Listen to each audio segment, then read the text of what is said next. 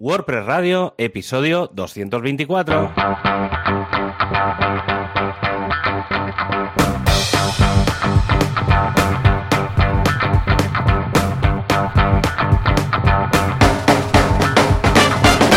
Hola a todo el mundo a un programa más de WordPress Radio, una semana más a una nueva temporada en la que la palabra normal ha cambiado su significado y en el mundo WordPress aún más.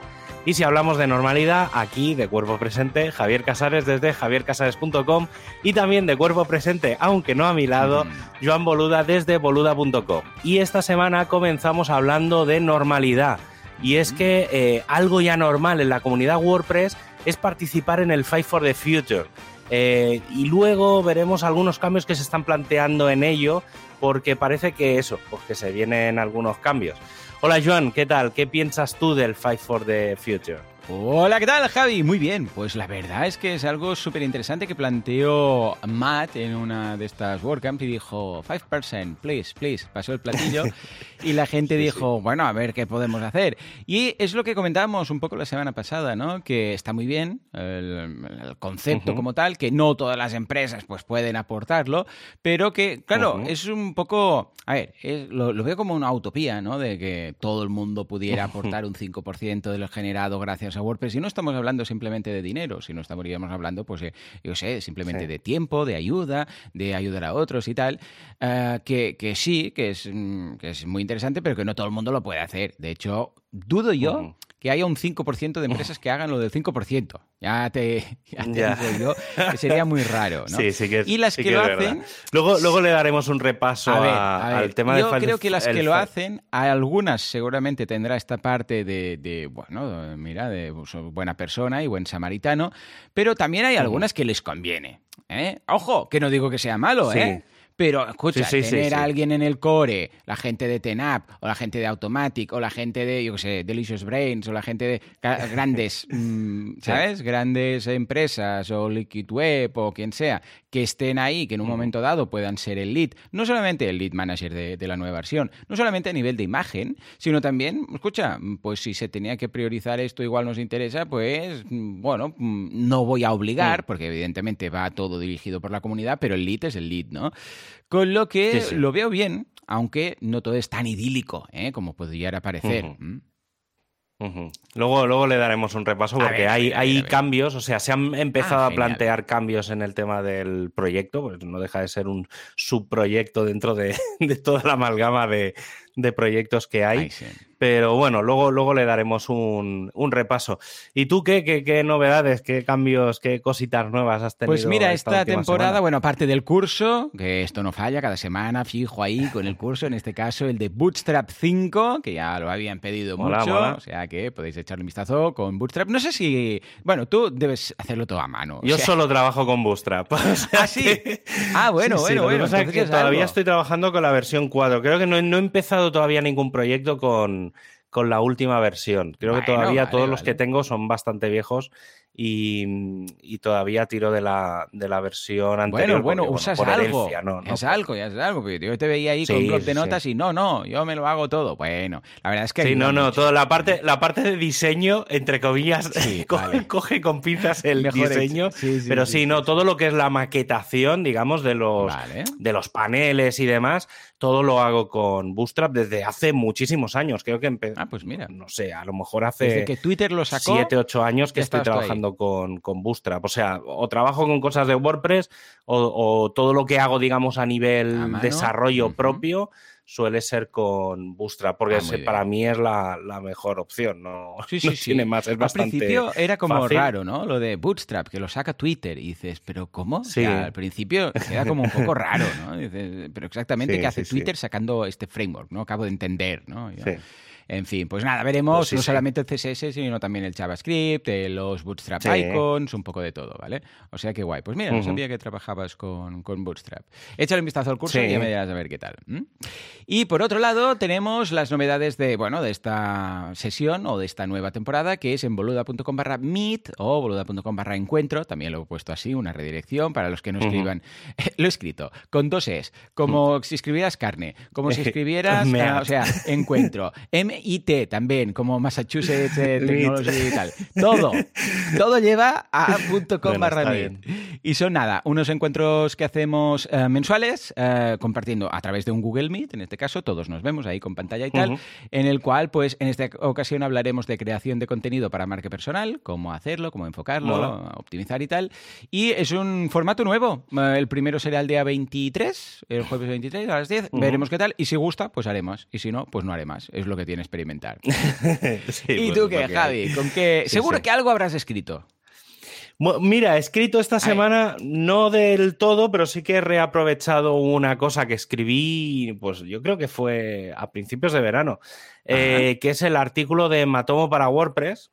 A ver, cuenta, cuenta. Eh, para los que no lo sitúen, Matomo eh, viene de una un sistema antiguo que se llamaba Piwik y Matomo básicamente es como un Google Analytics, pero que te instalas tú. Es open source como WordPress, ¿vale? Entonces es como un Google Analytics que te puedes gestionar eh, eh, tú y controlar tus datos. Y, mm. y antes de hace unos meses se lo monté a un cliente eh, porque tenía muchos problemas con el tema de la medición y perdía datos, bueno, decía que perdía datos y tal. Hmm. Y entonces le dije, digo, mira, digo, el problema que tendrás hmm. es que seguramente... Em, por el tema de las cookies y lo del banner de aceptar las cookies y toda la mierda de las cookies, eh, digo, seguramente estás perdiendo datos porque hay gente que dice que no las acepta y obviamente, mm, si no las acepta, no, no, cargas, no se te carga el Google Analytics y tal. Y, él ya usaba Matomo, pero lo usaba con su dominio. Y se lo configuré para que cada cliente tuviera como un subdominio de analítica. Y entonces con eso te puedes saltar eh, el pedirlo de las cookies. Porque como la informa, primero porque la información la guardas tú. Y segundo porque las cookies son del mismo dominio. Entonces, ¿qué pasa? Que claro, no tienes por qué aceptar o darle al botón del OK, o bueno, da igual, lo puedes poner, eh, pero en este caso la medición de los datos siempre se hace independientemente del usuario si lo quiere o no. Y ahora, el otro día me lo pidió otra agencia y, aprovechando pues eso, pues he estado otra vez liado con el tema del matomo tiene su cosita, pero bueno, está bien, es, es bastante ah, claro, aquí lo único que me pregunto, porque claro, entiendo que si lo hospedas tú con tu base de datos y tus cositas, es, esto no crece muy rápido, porque claro, a la que empiezas a acumular datos, datos, datos, sí, yo veo ahí muchos gigas. Eh, sí que es ¿eh? verdad, A ver, hay, hay, en el caso concreto de WordPress hay mm. dos opciones. A ver. Está el plugin como el plugin oficial que lo que hace es instalarte el propio Matomo como si fuera un plugin de WordPress. Yo personalmente eso no lo recomiendo. si tienes un blog pequeñito y solo tienes una web, sí que puede ser una opción fácil porque lo instalas y ya está. Pero, mm, pero si ya eres algo que tiene tienes dos o tres webs eh, o eres una pequeña agencia o tienes que dar servicio a terceros, lo mejor es montarlo en una máquina aparte. Eh, obviamente cuando lo tienes para ti solo, pues bueno, pues crece como crece, es un sistema de analítica, no debería de crecer mucho. Si tienes muchas cosas, sí. Sí que es verdad que requiere ciertos recursos, no es una cosa muy, muy cada visita mínima. Ahí está datos y tal. No, lo que pasa es que se hace un archivado automático. ¿Vale? Es decir, el, bueno, el concepto de archivado es básicamente coger todos los datos RAW, procesarlos y guardarlos separados. Entonces, no los tienes es decir, no tienes todo el log al mm. uso, sino que tienes datos precalculados. Sí que es verdad que hay datos de cada visita, incluso datos historizados que puedes ver de cada usuario. Sobre todo en las tiendas, tienen un plugin de pago em, para WooCommerce que vale, creo que vale 40 euros al año, o sea que tampoco es que sea una historia. Y lo interesante de ese plugin es que eh, sincroniza los datos de Matomo con, eh, con WooCommerce, pero lo ah, hace vía API. Está bien. ¿Vale? Entonces no es como, como Google que hace un pixel, que digamos cuando hay una venta se lanza la información y se manda, sino que, por ejemplo, cuando, obviamente, cuando hay una venta, pues se ve reflejado en Matomo, pero por ejemplo, cuando cancelas o eliminas un pedido, se elimina también del sistema de analítica, porque obviamente si has borrado un pedido, pues ese pedido no está, no existe y no tiene que quedar reflejado en, las analíticas, cosa que por defecto en Google Analytics no se puede hacer porque funciona de otra forma. Bueno, está bien. O sea, es, un tema bastante interesante, sobre todo la gente que tenga que hacer mucha analítica. Y esto, ya digo, ¿eh? Mm, sobre todo aquellos que tengan muchos problemas de, de que han probado, por ejemplo, dos o tres sistemas de analítica y no les cuadra ninguno, pues esta es una opción bastante interesante. Y luego he estado estos días, como siempre, optimizando mi, mi sistema de instalación de máquinas, ¿vale? O sea, ah, como siempre explico. Bien, bien, bien, bien. Sí, o sea, yo todas las máquinas que monto las monto de forma manual, no las automatizo, ¿vale? O sea, porque lo personalizo mucho para cada cliente. Luego, o sea, según voy haciendo, a veces pues te encuentras, oye, no, este, a esta gente hay que instalarle no sé qué cosa, otra versión o no sé qué. Y entonces está optimizando un poco el, el proceso, más que nada para que sea, para no tener que estar editando ficheros, sino que los guarde directamente, una serie de cosas y bueno, ahí he estado entretenido. Es lo que tiene estar, vas montando, cada, cada vez que montas una máquina nueva, vas optimizando un, pequeña, un pequeño dato, un, ay, voy a sincronizar esto del, del Engines con lo del PHP y no sé qué. Y sí, sí, cada, cada día aprendo, aprendo algo, la verdad es que es bastante bastante interesante el mundillo del, hosting. Eh, has dicho hosting, has dicho aprender algo. no podemos pasar la oportunidad para hablar de nuestro patrocinador. Sí, es que hay un mundo en el cual hay hostings perversos y malvados que no instalan nada. Lo dejan ahí, hecho, dicen, he instalado un cPanel, que la gente compre dominios. Y ala, ahí, lo dejan abandonado. No es el caso de SiteGround, nuestro patrocinador, que casualmente es el hosting de los hostings. Hace las cosas súper bien, va actualizando su software, su hard, todo, todo. Ahora trabaja con los servidores de Google. Google les llamó y les dijo, señores de SiteGround, ¿por qué no venís? Por favor, por favor, please. Y efectivamente, cada semana en su blog vemos novedades, vemos cómo mejora todo, vemos cómo actualizan sus redes, sus eh, versiones del software, del hard, todo. Muy majos. SiteGround.es. Bueno, bueno, bueno. ¿Qué vamos a destacar de la gente de SiteGround? Pues mira, ahora que el mundo ya es 100% online y si quieres triunfar necesitas un WooCommerce, oh, pues SiteGround puede ayudarte a conseguirlo con su sistema de WooCommerce preinstalado. Crear oh, tu tienda nunca ha sido tan sencillo y es que te das de alta, pulsas en crear una tienda y ya tienes todo lo necesario para comenzar. Y es que con su CDN, su caché optimizada para la tienda, y el certificado TLS preinstalado, tienes todo lo necesario para vender de forma rápida y segura. Venga, echale un vistazo, lo tenéis todo en siteground.es.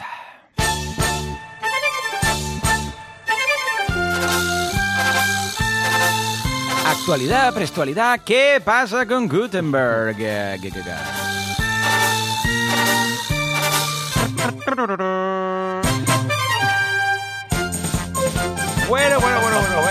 ¿Cuántas cosillas tenemos esta semana? Madre mía. Cuenta, cuenta, Javi. Aprovechando, aprovechando el tema de hablar, hablando de hosting, hmm. eh, voy a hacer un poco de autobombo, pero estos ah, ah, días, eh, seguramente en la próxima versión, en la 5.9, aunque en, en, el plugin del Site Health y en algunas otras cosas estará antes, pero se ha probado ya aquello que comenté hace mucho tiempo del PHP internacional, de la internacionalización, la extensión aquella que, gestionamos desde el equipo de hosting, pues eh, ya va a ser una recomendación dentro, de, dentro del mundo WordPress, es decir, que a los, a los hostings se les va a invitar a que instalen esa extensión. Y por otro lado se ha abierto otro melón ah. que, que, lo he medio abierto yo de rebote, pero bueno, venía, venía como heredado de varios sitios y al final se ha creado un ticket que es todo el tema del Image Magic. Ya hablaremos un día de, esto, de toda la parte de extensiones, de cosas de PHP y tal, porque es bastante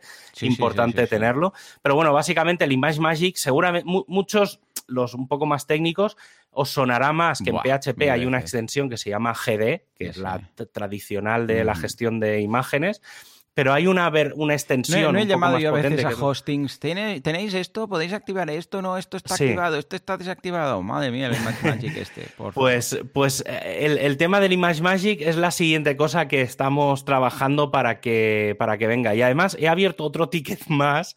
Pasa que esto, estos, digamos, afectan al core de WordPress o al Site Health o tal, pero bueno, al final no, no, no, deja de ser el código.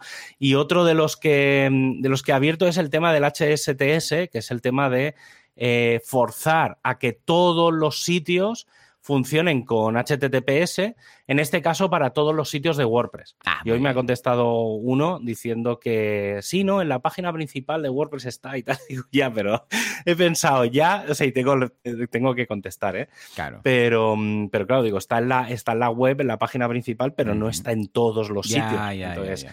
La, idea, la idea es que todo WordPress funciona con, funcione de forma, entre comillas, obligada con HTTPS. Claro. Y ahí vamos, estos días estoy muy de enviar tickets y hacer cosas con, con la comunidad global. no, no Mm. tengo, no me, no me queda tiempo para nada ya. Bueno, comenzamos con, con algunas novedades. Eh, ya la semana pasada lo medio comenté que iba a salir la versión de WordPress 5.8.1 Vale. eh, y efectivamente ha salido, ha salido esa nueva versión. Eh, básicamente, bueno, aparte de corregir cuatro cosas, lo que hace es eh, incluir eh, tres actualizaciones de seguridad. No es que sean, a ver, son importantes, como toda actualización de seguridad, pero bueno, sobre todo hay una que, mm, bueno, hay- un tema con el tema de la REST API, ¿vale? Para arreglar un tema de que se mostraban una serie de datos que no se tenían que, que mostrar. Y luego, bueno, otra, otra es una actualización de una, de una librería de estas que viene con WordPress, que simplemente ellos han actualizado por temas de seguridad, por lo tanto WordPress tiene que actualizar esa extensión. Y una que sí que no, no he podido investigar mucho todavía, pues lo tengo pendiente de leer, pero básicamente han reportado una, un problema de seguridad eh, dentro del editor. A ver. ¿Vale? Entonces, básicamente, lo que se podía llegar a hacer era que un usuario que no tuviera permisos suficientes para editar pudiera llegar a editar. ¿Vale? Mm, Entonces, bueno, eso ya está corregido. No, tampoco sea, ya digo, tengo, tengo pendiente un poco de, de leer el- en detalle qué es exactamente lo que ha pasado o cómo se hace. Pero bueno, está ahí, no, tampoco es, no es de lo más grave que, que se ha visto. Y luego, por otro lado, em, otra noticia, más que noticia, es un ticket que hay en el, en Hombre, el core, que creo que es bastante interesante, y esto casi va a ser barra noticia, barra opinión, A ver. ¿vale? Y es eh, la posibilidad de incorporar dentro de un plugin un fichero JSON en el que puedas indicar Vale. la dependencia de ese plugin de otros Mm. plugins o de otros Porque elementos. hasta ahora, ¿cómo se hacía? ¿vale? Porque esto ya existe. No, ahora O sea, no, ahora no se veces hace. instalas un plugin, bueno, pero muchas veces O sea, tú puedes, tú puedes dice, programarte, "Hey, tú puedes programarte este otro". que tu plugin, por ejemplo, si, si tú conoces otro plugin, porque tienes, Correcto, por ejemplo, la diga, "Hey, versión premium esto". y la versión gratis. Pues Sí, tú o sí a que veces puedes una detectar. extensión. Si tú que- ahora instalas, yo qué sé, pues una extensión de WooCommerce o de EDD sin EDD o WooCommerce, dice, hey, que necesitas instalar primero esto, si no, esto no Claro. sirve de nada. Pero eso lo hace, eso lo hace el, lo hace el propio plugin Correcto. por programación. Entonces, si el desarrollador, por ejemplo, no pone, eh, oye, si no está activado Word, WooCommerce, no puedes activarte tú porque necesitas correcto. WooCommerce. Si tú no lo haces, WordPress no lo analiza. Ah, la no, idea no, de WordPress esto no, es que va. precisamente que, Que funcione WordPress. así. Ah, vale, vale, vale, vale. ¿Vale? Entonces, por ejemplo, te pongo un caso más extremo, eh, que es el de, de desactivar un plugin. Tú imagínate que eh, tienes un montón de plugins que dependen de WooCommerce. Cuando tú desactivas WooCommerce, todos esos otros plugins, ¿por qué tienen que seguir encendidos? si sí, sí, necesitan claro. WooCommerce. Pues la idea es, por ejemplo, que si desactivas WooCommerce, automáticamente se apaguen todos los plugins que dependan de WooCommerce.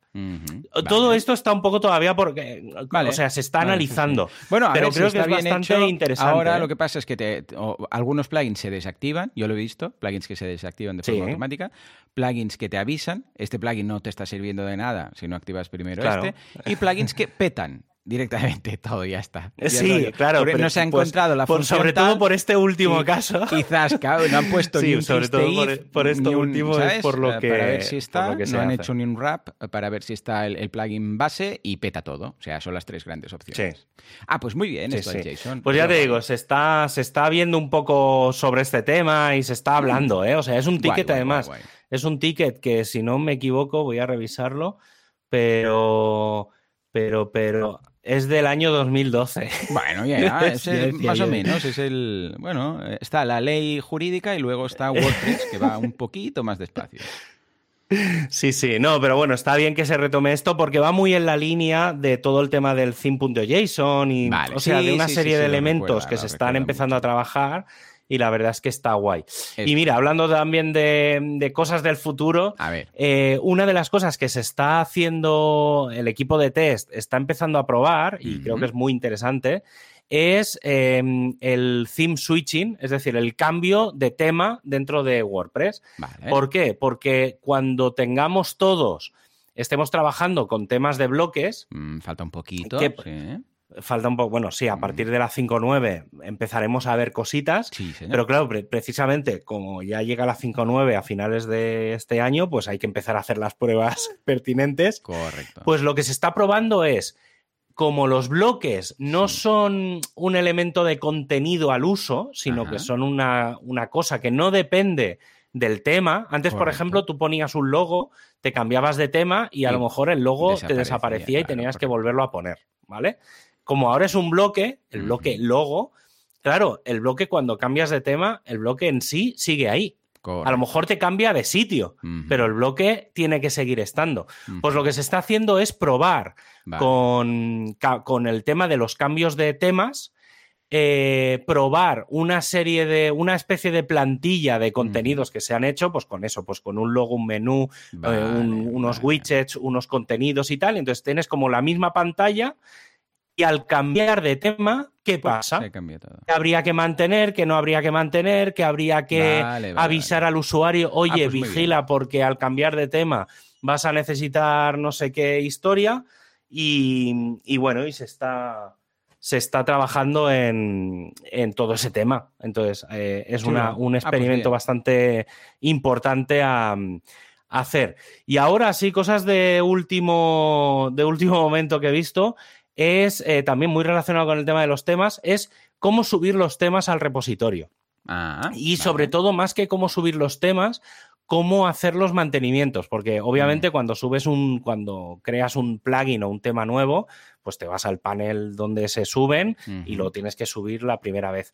Y entonces han hecho una encuesta dentro del equipo de temas eh, en el que preguntaban cuál era la mejor forma de subir un tema y de mantenerlo actualizado dentro de WordPress. Mucha gente, obviamente, ha dicho que mantener el sistema actual de subir el fichero zip eh, funciona y eso obviamente va a seguir estando ahí, pero sí que se ha estado hablando de algo que sí que funciona bien en los plugins, que es todo el tema de las actualizaciones con el Subversion, eh, que vale que Subversion es lo que es, Pero, mm, pero bueno, se está comenzando a hablar de hacer integraciones o con Subversion o con Git. ¿Vale? O incluso hacer sincronizaciones con GitHub. ¿Vale? Eh, incluso hay por ahí oh, un proyecto que es que si tú tienes tu tema de forma pública en GitHub, haya un, a ver que no lo líe, que no me líe, un GitHub Actions, eh, crearlos para que se automatice la publicación de tu tema, que lo tienes en GitHub, con el repo de WordPress. Bueno, está ahí el, el planteamiento. Y luego eh, el tema del Fight for the Future, que lo he dejado para el final porque creo que es bastante interesante. Y básicamente, a ver, se abre un poco el melón. O sea, lo que han venido a decir es, eh, el proyecto se comenzó a finales de 2019, justo antes de, de, empezar el tema de los encierros y la pandemia y demás.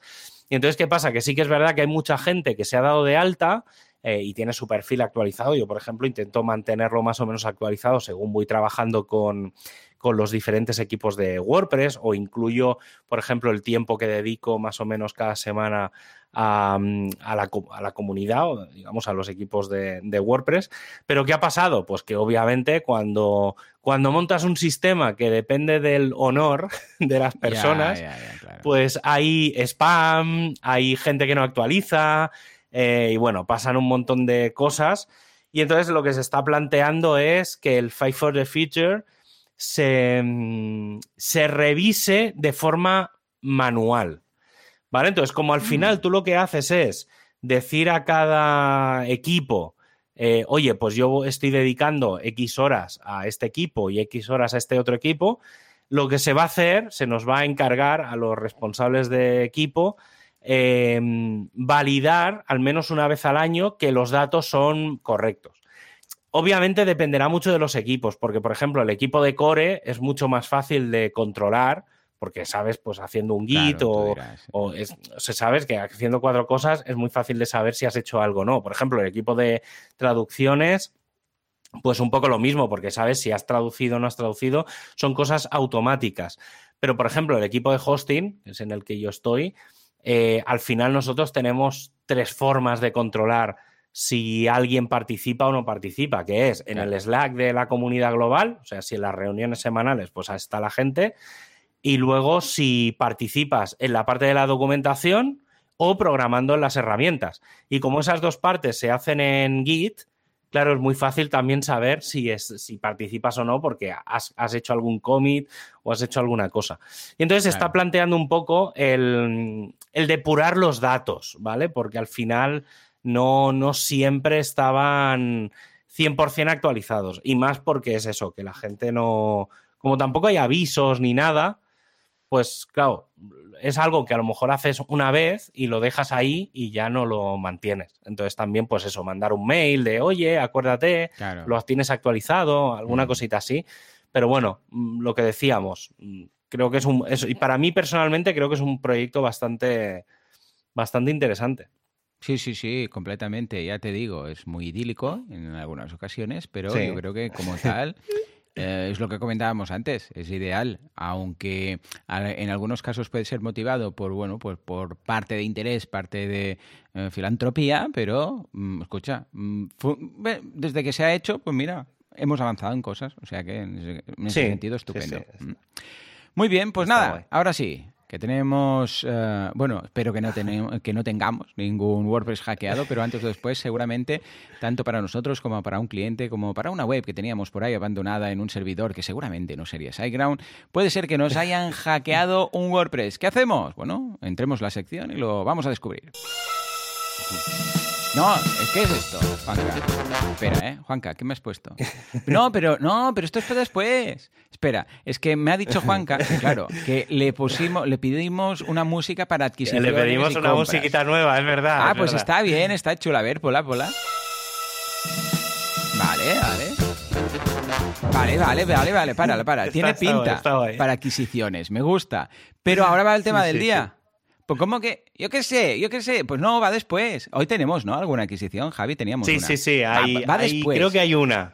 Vale, dice que no le aclara, que no le decimos las cosas. Uy, cómo se está enfadado. Ponla, ponla del tema. Venga, va. Uh, se ha enfadado. El tema del día, WordPress hackeados, post-hacking. ¿Qué tenemos que hacer? Juanga se ha enfadado. Lo vamos a tener que deshackear. Pues mira, uno de los, uno de los miedos que más tienen aquellos que usan WordPress, y personalmente no me incluyo en este caso, es el de la seguridad de WordPress y en la mm. posibilidad de que te hackeen. Pues hoy quiero hacer un pequeño repaso de qué es eh, lo que hace que puedan hackearte y cómo solucionar un hackeo de forma, digamos que fácil, ¿vale? La primera regla de oro, que ya he repetido como 20 veces la temporada pesada y seguramente lo haga también esta, es actualiza, actualiza siempre, todo, sin problema, no suele pasar nada. Si lo tienes todo bien, actualiza. Si quieres reducir el riesgo de que te ataquen o hackeen, has de tener todo actualizado a las versiones estables últimas. Y como digo siempre, no es solo WordPress lo que hay que actualizar, también son los plugins, los temas, las traducciones, PHP, la base de datos, en fin, todo lo que afecta a tu WordPress. Y para aquellos que les entre dolor de barriga cuando ven una actualización, antes de darle, revisad las novedades de la actualización, que normalmente se pueden ver dentro de tu propio WordPress, pero en general actualizar siempre es la mejor opción. Y de nuevo, ¿Por qué soy tan cansino con el tema de actualizar? Pues muy fácil, porque es mucho más caro y costoso arreglar un hackeo que mm. mantener al día tu WordPress. En estos dos últimos meses he tenido que limpiar cuatro hackeos. Tres de ellos han sido por no actualizar alguna parte de WordPress y uno de ellos por no tener al día el sistema operativo. Y por supuesto, ninguno de ellos tenía copia de seguridad, que es otro clásico. Eh, comenzando por estos tres no hackeados. Es muy fuerte no tener copia de seguridad, ¿eh? O sea, ni la del server, ¿no? Em, ni la del hosting, ni nada. No, no sé. Si yo le, a ver, yo les pedí una copia y me dijeron que, no. tenían. A lo mejor la tenían y no lo sabían, pero claro, en ese momento, como están muy nerviosos, como normalmente te pillan muy nerviosos, en cuanto les pides algo, no se la gente está saturadísima. Entonces lo que quieren es que se lo arregles, no que, no, no que les pidas cosas. Claro, sí, sí. sí pero sí, sí. Pues comenzando con estos tres WordPress hackeados, básicamente fue porque había un plugin que estaba sin actualizar. Algunos de ellos plugins famosos de pago, eh, incluso alguno gratuito, que simplemente no están en el repo o no tienen el aviso de actualización automática. Entonces, ¿qué pasa? claro, cuando te entras dentro del listado de plugins, pues no, no, no te, dice que está todo al día. Entonces, no, no te preocupas. Y es que, aunque un plugin esté en el repo, también puede ser que esté obsoleto igualmente. Por lo que al menos una vez cada seis meses hay que ir a la lista de plugins y temas, ir uno a uno, entrar en la ficha del plugin o el tema y validar la fecha de la última actualización. Si un plugin hace más de seis meses que no se actualiza, mal. Si un tema hace más de un año que no se actualiza, mal. Por otro lado, pasa lo mismo con los plugins o temas premium hay que hay algunos que no tienen un sistema de aviso de actualización automática y por lo tanto hay que revisar las nuevas versiones en estos plugins. Y esto me lleva a otra reflexión. No uses cualquier plugin. Esté o no eh, usa cosas que veas que tienen varias versiones, que se mantienen, que tienen cierto track record. Os podéis ir al, historial y ver ahí un poco la información de, Hombre, obviamente si es un plugin nuevo, pues no, no va a tener track record. Claro. Pero, pero sobre todo los plugins, ver sobre todo cada, la frecuencia con la que se actualiza. Si el autor, por ejemplo, cada vez que sale una versión de WordPress, pues lo manda una nueva versión, ese tipo de cositas te dejan entrever si el plugin es bueno o no, ya independientemente de lo que haga. ¿eh? Em, a estas, a las empresas, por ejemplo, en este caso que os explicaba, el no dedicarle dos horas al año a hacer esta pequeña revisión les llegó a costar entre 500 y 1.500 euros la broma, además del perjuicio de mala imagen y de problemas con los clientes que les, pues obviamente que te suponen. Eh, por cierto, en estos tres casos todos tenían algún plugin de, entre comillas, ya sabéis que yo llamo a los plugins de inseguridad y no les sirvió de nada. ¿Vale? Es decir, no voy a decir nombres, pero todos sabemos de qué hablamos. Pues ¿Vale? Eh, y luego está el otro sitio, el otro WordPress, ¿vale? He de decir que este es un caso que no es tan habitual, pero que pasa. Aquí la situación es que en su día le hicieron un plugin y un, o un tema, no, las dos cosas iban, iba como, era como una cosa un poco rara. Eh, les hicieron un tema y un plugin personalizados y solo funcionaba con PHP 5.6. Ah, amigo. ¿Vale? Entonces, ¿qué pasa? A ver, para empezar, era una versión de PHP 5.6 superior a la mínima que pide WordPress, ¿vale? Que si no recuerdo mal, lo voy a decir de memoria, pero creo que es la 5.620. Eh, entonces, usaban PHP 5.6, pero la última versión. ¿Vale? Entonces, aún así, hay exploits ya conocidos para versiones menores de PHP 7.2. Eh, y entonces aprovecharon una mezcla entre cosas del tema con PHP para hacer cambios en el sistema. En este caso, la única solución fue tener que cambiar de hosting y corregir, o mejor dicho, adaptar todas las funciones de PHP obsoletas por las nuevas. En resumen, no solo hay que actualizar las cosas, sino también hay que mantener los plugins y temas hechos a medida cada vez que sale una versión mayor de WordPress, sobre todo ahora que solo hay dos versiones nuevas al año, pedir a los creadores que adapten todo a la nueva versión, que suelen ser cambios mínimos y baratos. ¿Vale? Sobre todo si lo haces de una versión a otra. Si, si haces cambios con siete versiones de WordPress entre medio, pues obviamente ya ni es tan fácil ni es tan barato. Y la que probablemente es la pregunta del millón, ¿cómo arreglé todos esos problemas? Porque vale, está muy bien hablar de hackeos, pero ¿cómo se arregla un hackeo? Como decía, en el segundo caso fue simplemente cambiar de hosting a uno que tuviera todo al día, pues un sistema operativo actualizable, las últimas versiones de PHP, en este caso PHP eh, 8.0, últimas versiones de base de datos y corregir aquellos errores en los temas y plugins para adaptarlos a estas versiones. Vale, estupendo. El resto de cosas de WordPress funcionaban correctamente porque sí que estaban actualizados al día. ¿vale? O sea, en esa, esa opción fue una, que era básicamente hacer un refactoring de todo. Los otros casos sí que tuvieron más mandanga. Lo primero, aunque mm, antes de intentar corregir nada, el tema fue descubrir qué era lo que pasaba, ¿vale? ¿Qué plugin o qué elemento fallaba? Normalmente en estos casos, a menos que sea muy, muy claro, suelen salir de un par de plugins que tienen todas las papeletas de que les toque la lotería. El siguiente paso es actualizar todo, ¿vale? Normalmente, y en este caso repito, normalmente con sobreescribir todo es suficiente.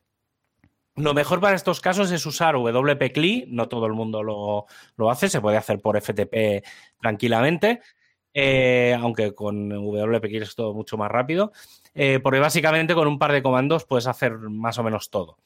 Sí que hay que tener en cuenta si se ve la posibilidad de que el núcleo de WordPress se haya visto afectado o no. Si se ha visto afectado, pues lo que hay que hacer es borrar todo, o sea, hay que borrar prácticamente todo, excepto mm, el WP config y la carpeta de uploads. Vale. ¿Vale? Y entonces sustituimos WordPress por el código, por el código original. Vale. Digamos, te bajas el fichero zip, lo vuelves a subir y ya está. Y entonces te dejas el fichero de configuración y los uploads, que son las, entre comillas, dos cosas que en principio no tienes que toquetear. ¿Vale? Entonces, para los plugins, los temas son un poco lo mismo. Eh, en este caso es más fácil, aunque obviamente tiene su trabajo, que es eliminar el tema o el plugin. Normalmente yo lo que suelo hacer es mover la carpeta del plugin o el tema, lo muevo a otro a otro sitio, a otra, digamos, carpeta que no sea accesible eh, por la web y eh, instalo desde cero el plugin. Vale. ¿Vale? Como por norma general las configuraciones eh, se guardan en la base de datos, pues el, plugin sigue funcionando. Es decir, lo, que haces es como actualizarlo. ¿Vale? Lo que pasa que la diferencia entre actualizarlo y eh, eliminarlo y volverlo a subir es que si por alguna razón se ha quedado algún fichero donde no tocaba, se elimina. ¿Vale? Entonces te, evitas ciertos riesgos de posibles hackeos en un futuro o de que, ay, es que mm, eliminé todo lo que pasaba y al cabo de una semana me vuelve a pasar. ¿Vale? Pues para, con esto un poco lo evitas. En aquellos plugins que no son del repo, pues hay que ir a la web del plugin, buscar la última versión o comprar las licencias y configurar las auto, las auto actualizaciones. En fin, al final es dejar bien todo, y ya está, todo hecho, pues eso, correctamente. Esto parece fácil, pero no es suficiente. Eh, una vez acabado todo esto, hay que instalar alguna herramienta tipo anti-malware scanner que analice el código de todo, sobre todo que revise lo que no lo que haya en la carpeta de uploads. Yo, por ejemplo, también manualmente entro en WP config, que al final pues, es relativamente fácil ver si hay alguna cosa extraña. Y son, sobre todo, analizar esto porque son las dos cosas que no hemos sustituido. Y para acabar, revisar las configuraciones del servidor. Pues simplemente dar un repaso a la configuración del PHP, a la, a la, configuración del servidor web, ya sea la Apache Nginx, de la configuración de la base de datos y otra de las cosas que hago, eh, y esto es fácil de hacer gracias a WP-CLI, es buscar scripts dentro de la base de datos. Por si de alguna manera se hubiera quedado algo ahí guardado. No es lo más habitual, pero es posible. Mm. En cualquiera de los casos, eh, pues eso, hay tres opciones. La primera y más sencilla es la de mantener al máximo lo, bueno, lo máximo posible tu propio WordPress. Eh, si, por ejemplo, no tienes a alguien con ciertos conocimientos técnicos, pues planifica quizá en tu presupuesto de hosting que has de incluir a algún profesional que haga los mantenimientos. Que al final puedes encontrar gente que te los haga desde 10 hasta 100 euros al mes. Y como tercera y última opción, no hacer nada. ¿Vale? Y asumes el riesgo de que cada uno o dos años puede venirte un hackeo y tendrás que soltar pues entre 500 y 2.500 euros por corregirlo y recuperar la información si es que es posible. Hmm. Y ya que estamos con un poco de autobombo, si queréis mejorar la seguridad de vuestro WordPress, tenéis un montón de documentación en wpsysadmin.com barra seguridad, incluido un pequeño manual de cómo limpiar un hackeo. Estupendo. Yo lo del script que comentabas de CLI, ah, mm, vamos, no es la primera ni la última vez que lo hago porque en muchas, en muchas ocasiones hay inyecciones de estas SQL, historias, y se meten en la base de datos incluso. Entonces, claro, es una forma, siempre y cuando, a ver, siempre y cuando el script que se ha añadido sea el mismo, pues entonces, claro, es un search and replace eh, para entendernos, ¿no? Y recuerdo un caso que, que, vamos, fue más de un giga de porque claro, esto lo metía en todos los content de todos los tipos de post y todos los custom post types y todo de un e-commerce, que además, claro, cada venta era un custom post type y tal. Y, sí, sí, mm, pasó como un campeón con WP CLI. O sea, una gozada más que algunos plugins que puede ser que peten, ¿no? Si no están bien programados. Pues claro, si incluso Incluso eh, las instalaciones que tienen mucho spam de WordPress, cuando intentas borrar todo el spam, peta. Imaginaros, ¿eh? Core, ¿eh? Estamos hablando de core. Imaginaros cuando son cosas de estas. En fin. Hey, pues muy bien, claro que sí. Tomad nota de cómo ah, evitar el hackeo y de cómo ah, limpiar ese hackeo. Siempre el tema de revisar archivos ah, a través de Mm, pues SiteGround, por ejemplo, tiene uh, WP uh, Site Scanner, sino también uh, cuál es um, WordFence también lo tiene, vale mucho la pena, porque te avisan enseguida y a veces te enteras de un hackeo porque te avisa el plugin, no porque aparece una calavera en tu web y dices, oh, me han hackeado, no, no, no. Uh, el hackeo es un hackeo que el, el, hackeo mm, preocupante es el que ni te enteras que estás hackeado. Hasta que un día notas algo, miras, hostia, todos estos archivos de dónde han salido y tal, ¿vale? No nos pensemos como, como las pelis de You have been hacked. Eh, no, el problema es cuando tienes un, un archivo ahí que está enviando spam, que está enviando mails, que se está aprovechando de, la página web o incluso que puede llegar a afectar a los pagos. ¿eh? Pippin Williamson comentó que incluso una vez les hackearon a ellos y dejaron de cobrar 30, 35 mil dólares. O sea, porque claro, sí, sí, se iban ingresando. El mayor problema que hay de WordPress eh, es que todo tiene acceso a la base de datos. O sea, todo tiene acceso a todo. Ya, claro. Entonces, tú podrías llegar a cambiar los datos, por ejemplo, de la del TPV. Correcto, en este caso de la cuenta de, Stripe. En lugar de una API, pues irá la otra tal y liada, ¿vale? Digo, de una API key, pues, pues la otra.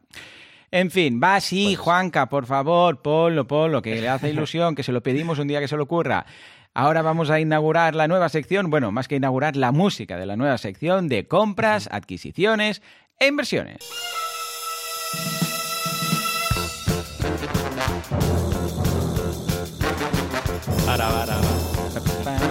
Dura mucho esto, ¿eh? ¿Cómo que me quejo? No me quejo, si está bien, sube, sube, da igual.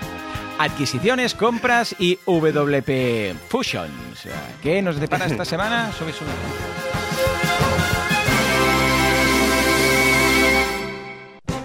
Venga, va. cuéntame, cuéntame. ¿Cuántas? Bueno, musiquita? Sí, ¿eh? porque es así como de. Ay, ay, ay, ¿quién habrá comprado aquí? Me recuerda como a algo de superhéroes. Así un poco Spider-Man de los años 50. Oh, sí, sí. Eh, y de Batman, ese que se pegaba con, con los. Sí. Con los. Uh, boom, blam, ¿eh? con los globitos. Venga, va, cuéntame. ¿Quién ha comprado qué? Un poco de ese. Pues mira, pues Automatic ha vuelto a sacar la billetera eh, y en este caso no, lo, han ofrecido como mm, Automatic al uso, pero sí como Jetpack. Es que la verdad es que no sé si todavía siguen las... O sea, los proyectos siguen como empresas separadas, pero bueno, al final es todo Automatic. Y han comprado un proyecto que se llama Social Image Generator, mm. eh, que básicamente lo que hace es eh, bueno, es un plugin que te genera imágenes y, bueno, te facilita el tema de compartir en redes sociales y ah, los tamaños de imágenes y todo esto. ¿Vale? Lo, bueno, básicamente lo que han comprado está en socialimagegenerator.com y pues eso, básicamente lo que van a hacer es incluirlo dentro de... ¿Alguno de los módulos? Dentro de Jetpack. Sí. Estupendo. Sí, sí, básicamente lo que te permite, esto, voy a empezar un poco a leer, pero básicamente lo que es que la lista es un poco larga, por eso voy a leer. Pero dice, eh, te permite crear imágenes para todas las, para las principales redes sociales, incluyendo Facebook, Twitter, LinkedIn, Pinterest, VK, WhatsApp, iMessage y Reddit. Estupendo. ¿Vale? Dice, entonces, comparte tu contenido como normalmente lo harías y te genera las imágenes de forma automática. Básicamente es que te, gestiona muy bien el, Open Graph con los tamaños correctos de imagen y toda esa historia. Estupendo, eh, pues muy bien, venga, le vamos a echar un vistazo a Jetpack, que solamente lo tengo en una web, eh, que es la web que tengo para ver Jetpack que hace. Ya está. solo para eso, pero no, lo utilizo en ningún lado, pero lo veo como un armatoste que no acabo de entender yo ahí. Bueno, en fin. Pero está bien, está bien saber, al menos mm, estar enterados de lo que van incorporando y, de lo que no. Es que normalmente es, un cachivache demasiado grande que no encaja en ninguno de los proyectos, ¿no? Pero bueno, aparte de esto, bien, bien. Pues venga, ahora sí, nos vamos a la comunidad WordPress. WordPressers unidos jamás serán vencidos, todos juntos, en unión, hasta darnos el morrón, aunque sea virtualmente, presencialmente, lo que haga falta. WordPress Meetups. Venga, Javi, ¿qué tenemos esta semana y nos hemos desvirtualizado ya? ¿Sí o no? Eh, sí, pues mm, sí. O sea, hago, hago el inciso antes, pero sí, sí. La semana pasada ya, mm, ya tuvimos una primera meetup en España eh, presencial, en Sevilla. Eh, esta semana también habrá una en Marbella, ahora lo comentaremos. Pero empiezo como siempre con las WordCamps que también justo ayer, creo, antes de ayer, salió un post ya hablando del tema de desvirtualizar las WordCamps, eh, porque sí que es verdad que las meetups se había dado mucha ya documentación para comenzar a hacerlo y pues como estamos viendo se están empezando a hacer. Sí que es verdad que hace ya unos seis meses o así que algunos países, por ejemplo Nueva Zelanda, se habían empezado a recuperar. Lo que pasa es que, bueno, como allí ya sabéis que van con el modelo ese de COVID-0, eh, pues obviamente en el momento en el que cerraron todo, pues cerraron también las, las mitas, pero ha habido mitas presenciales en diferentes países del mundo que estaban muy bien con el tema de la pandemia y eh, pues ahora Europa es otro de los países que ya está empezando a, a recuperar cierta normalidad en ese sentido, al menos a nivel experimental.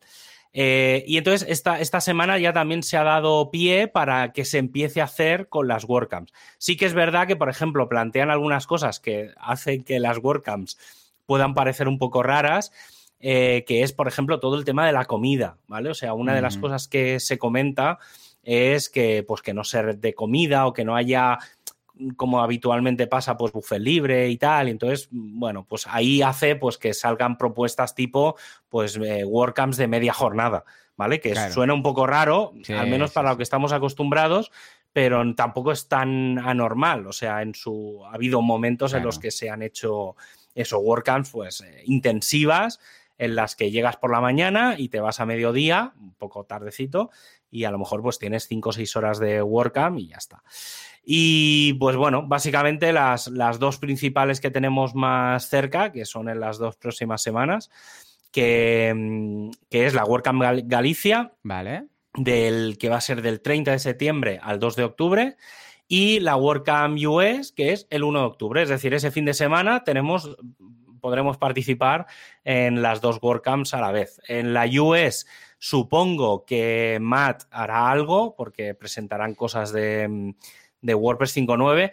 Lo veo como muy, muy, muy pronto, eh, porque todavía no está aprobado todo el roadmap de WordPress 5.9, pero bueno, supongo que algo, algo llegaremos a ver. Como siempre pasa en las WordCamps Europe, pues no sé si habrá el State of the World.